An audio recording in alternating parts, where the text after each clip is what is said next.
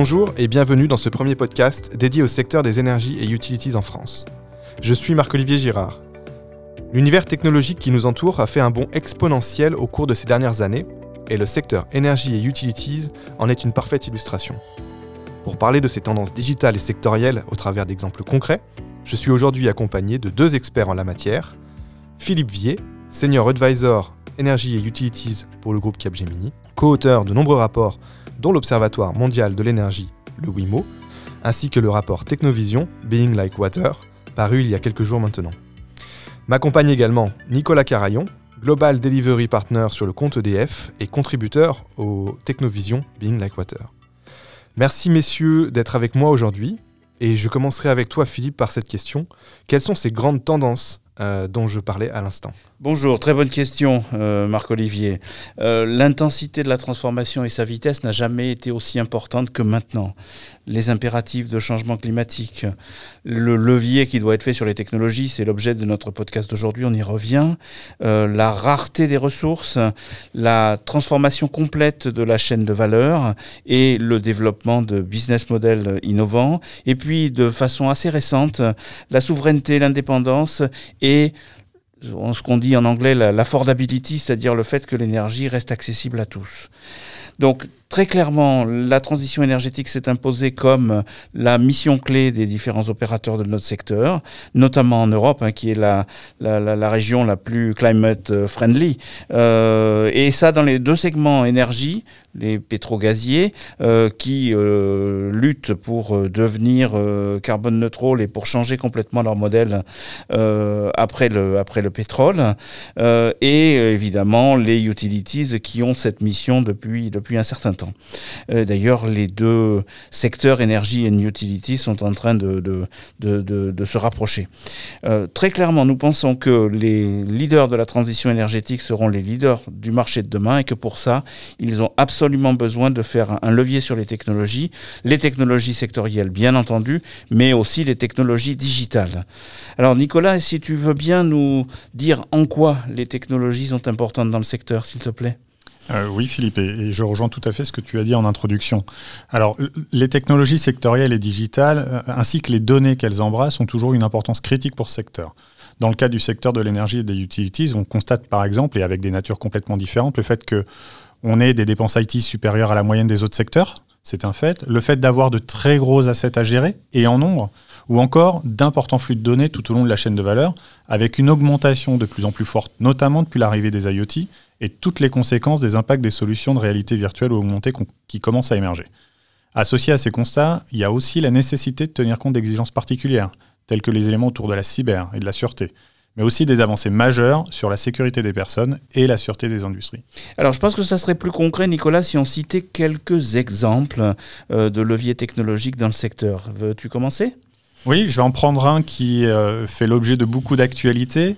Le sujet de la réalité augmentée et peut-être demain du métaverse qui permet aujourd'hui de créer des espaces et des situations de simulation permettant par exemple de mieux appréhender des risques liés à des situations sur le terrain comme la prévention des risques électriques ou l'intervention et le dépannage dans des zones à risque, mais aussi des espaces de collaboration, d'idéation et d'innovation avec les équipes.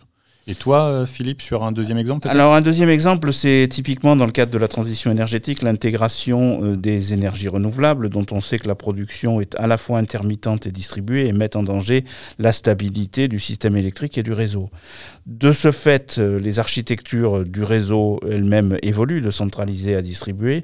De ce fait, il faut traiter un volume de données et un volume d'informations de plus en plus important et avoir des logiciels qui permettent d'assurer cette stabilité, euh, typiquement à base d'intelligence artificielle, analyse et traitement rapide et efficace de la donnée, des modèles d'optimisation, de prédiction euh, qui permettent d'imaginer euh, les capacités à traiter pour un équilibrage des réseaux intelligents, allant jusqu'à agir en bidirectionnel directement avec les actifs qui sont raccordés au réseau en production ou les actifs raccordés au réseau en soutirage. Donc on voit bien que la technologie a un rôle clé dans ce cadre-là. Alors euh, maintenant, peut-être qu'on peut aborder la, technovision. Tu peux nous dire quel est l'objectif et le périmètre de ce rapport euh, dont on espère euh, qu'il sera intéressant pour tous nos lecteurs? Bien sûr.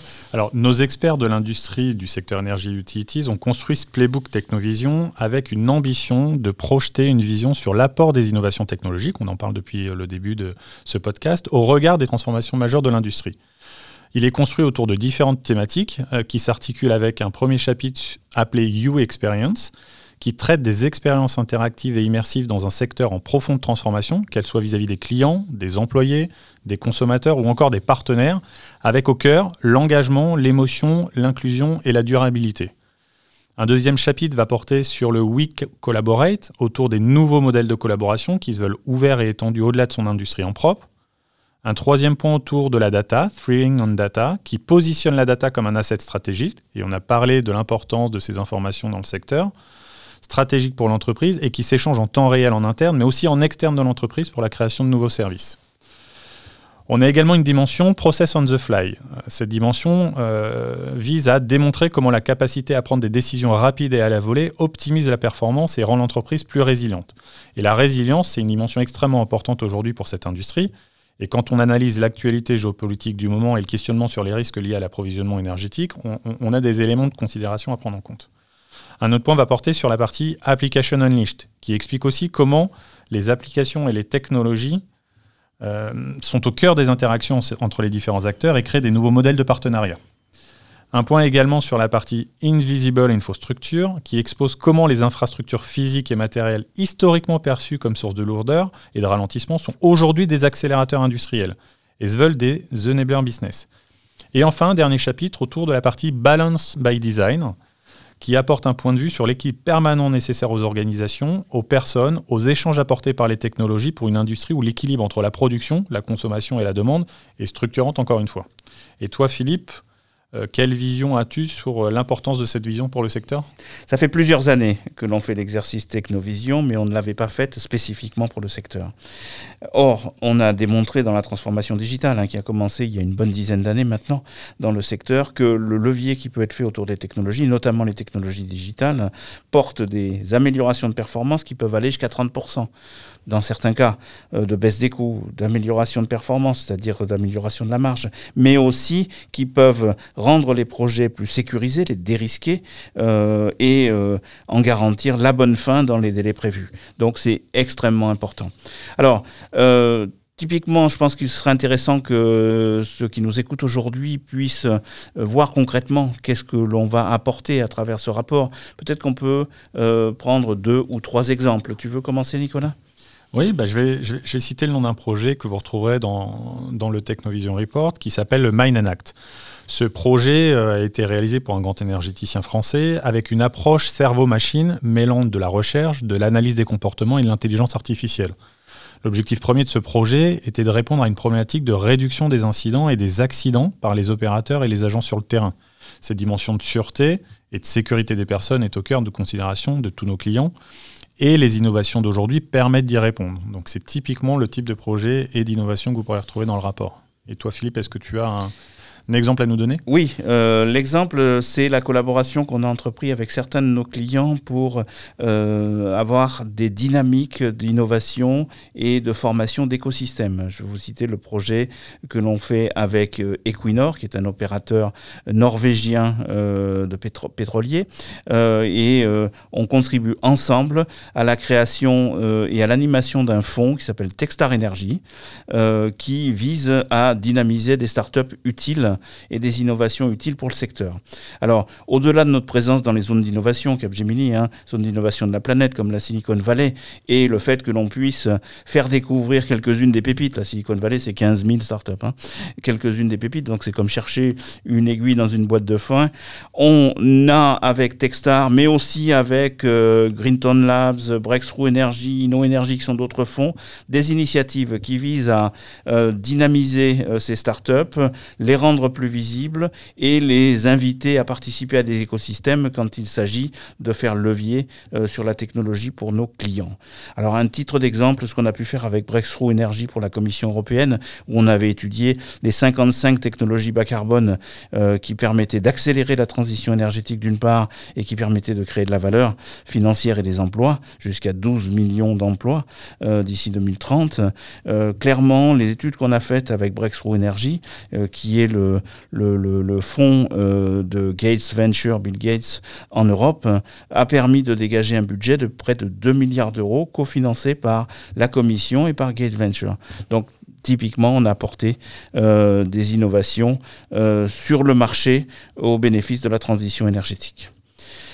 Alors maintenant, je pense qu'il est intéressant de dialoguer autour de quelques recommandations transverses à faire à ceux qui nous écoutent pour qu'ils puissent bénéficier de ce playbook Technovision. Nicolas? Oui, alors Technovision porte une dimension forte sur l'innovation nécessaire à la maîtrise et à l'évolution euh, du secteur. Mais j'espère que euh, nos auditeurs l'auront compris, il ne s'agit pas que d'innovation technologique, ça porte également des éléments sur la vision des nouvelles organisations, sur les impacts que ça entraîne également d'un point de vue euh, humain.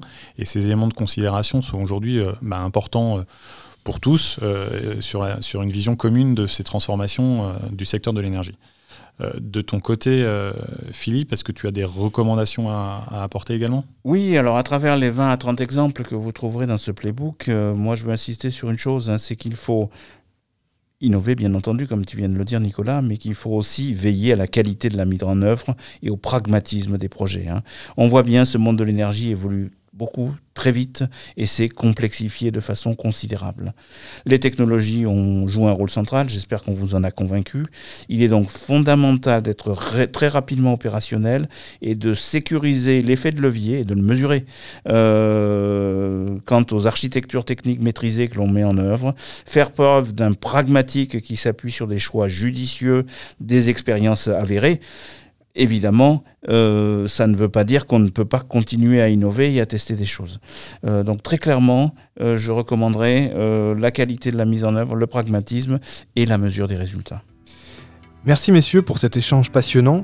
J'espère sans nul doute qu'il aura nourri des réflexions pour nos auditeurs autour de ces questions technologiques. Je vous rappelle à toutes et à tous de ne pas hésiter à télécharger le rapport Technovision Bingo Water directement sur notre site internet pour obtenir encore plus d'informations.